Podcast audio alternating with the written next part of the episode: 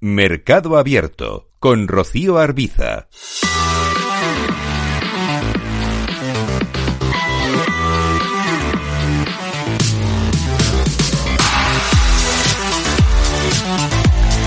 Vamos a mirar al mercado de renta fija con Hernán Cortés, socio fundador de Olea Gestión. Hola Hernán, ¿qué tal? Muy buenas tardes. Buenas tardes. Hoy tenemos una muy bien. Hoy tenemos una jornada de repuntes en los rendimientos de los bonos. Por ejemplo, el español a 10 años está en cotas del 3,5%, el estadounidense también al alza al 3,79% en estos instantes, mientras que el alemán también repuntando, en este caso hasta el 2,47%, habló del plazo a 10 años. ¿Qué ha sido lo más interesante? Hoy Alemania, por cierto, ha, colocado deuda a largo plazo, bonos a 30 años.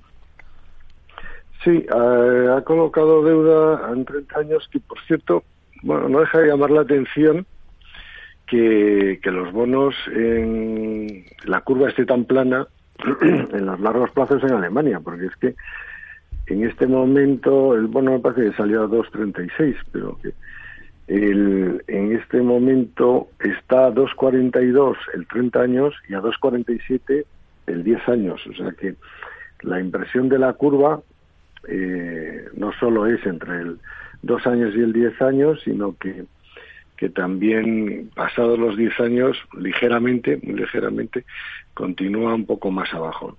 Yo quizás, yo creo que es muy resaltable el, el que las curvas no paran de, invertirse. Ayer, el, el, dos años frente al 10 años del Tesoro americano alcanzó máximos desde los años 80 y algo, o sea, unos 40 años, al llegar a los 82 puntos básicos. O sea, el, 10 años da una rentabilidad 82 puntos básicos por, la, por debajo de la del 2, ¿no?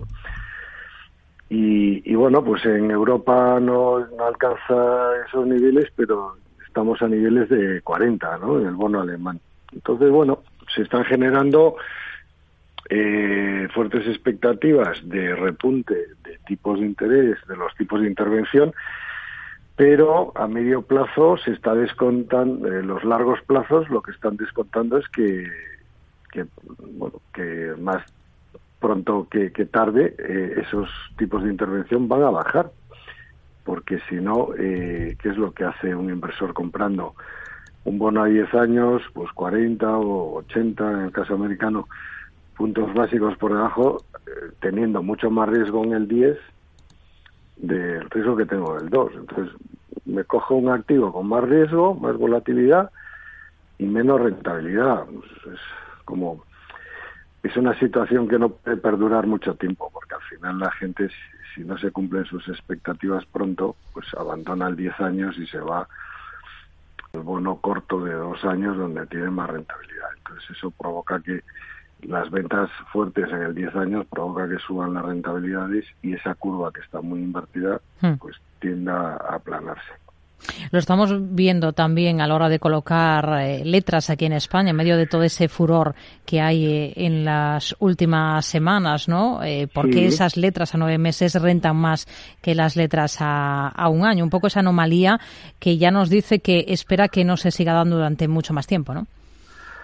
Bueno, debe ser viendo aquí la curva de las letras, la, la, de noviembre, eh, pues está más o menos al 3, y es la de diciembre la que está al 2,92, está por debajo la de diciembre.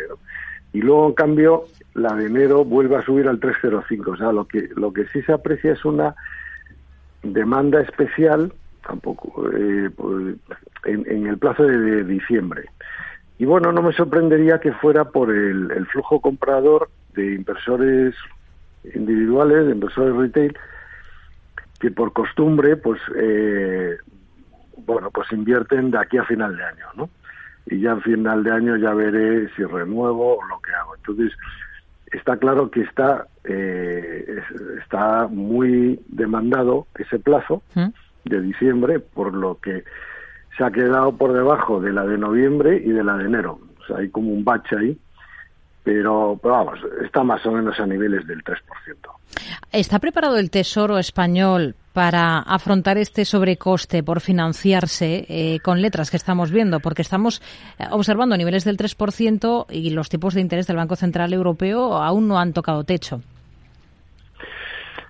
Sí, bueno, la verdad es que mm, cuando los niveles del Tesoro están en línea con los del mercado eh, del euro en general, los tipos de swap a un año por coger una referencia interbancaria paneuropea, que no tiene nada que ver con el riesgo crediticio español, eh, esos tipos swap a un año están al 3,35, números redondos, y las letras están al 3. Entonces, el Tesoro todavía se sigue financiando a tipos ventajosos frente a los frente al nivel interbancario, que sería el 3,35. O sea, está 35 puntos básicos por debajo de del nivel que en teoría en principio se prestan los bancos a un año.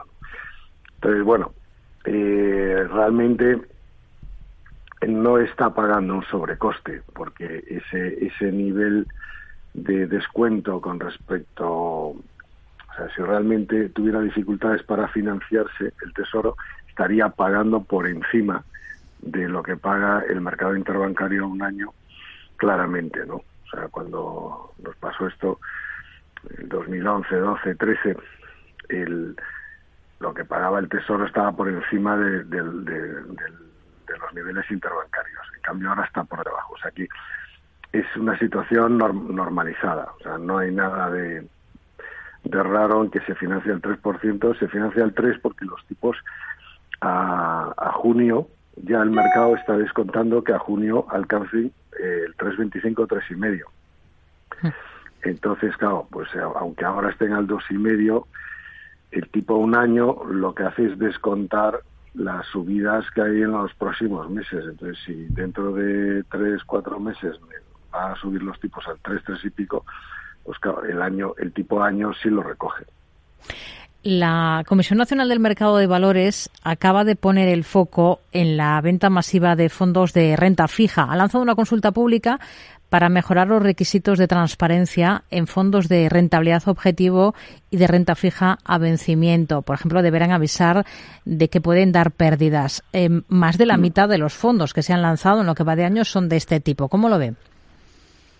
Bueno, después de un año digamos, doloroso para los inversores en fondos de renta fija y después de muchos años de muy buenas noticias en esos fondos, porque claro, la caída de tipos de interés se ha venido produciendo prácticamente en los últimos 10 años y eso ha dado rendimientos extraordinarios en los fondos de renta fija. Pues ha, venido un año, pues, pues eso, de corrección, de normalización y la subida de tipos ha provocado eh, pérdidas fuertes en, los fondos de renta fija.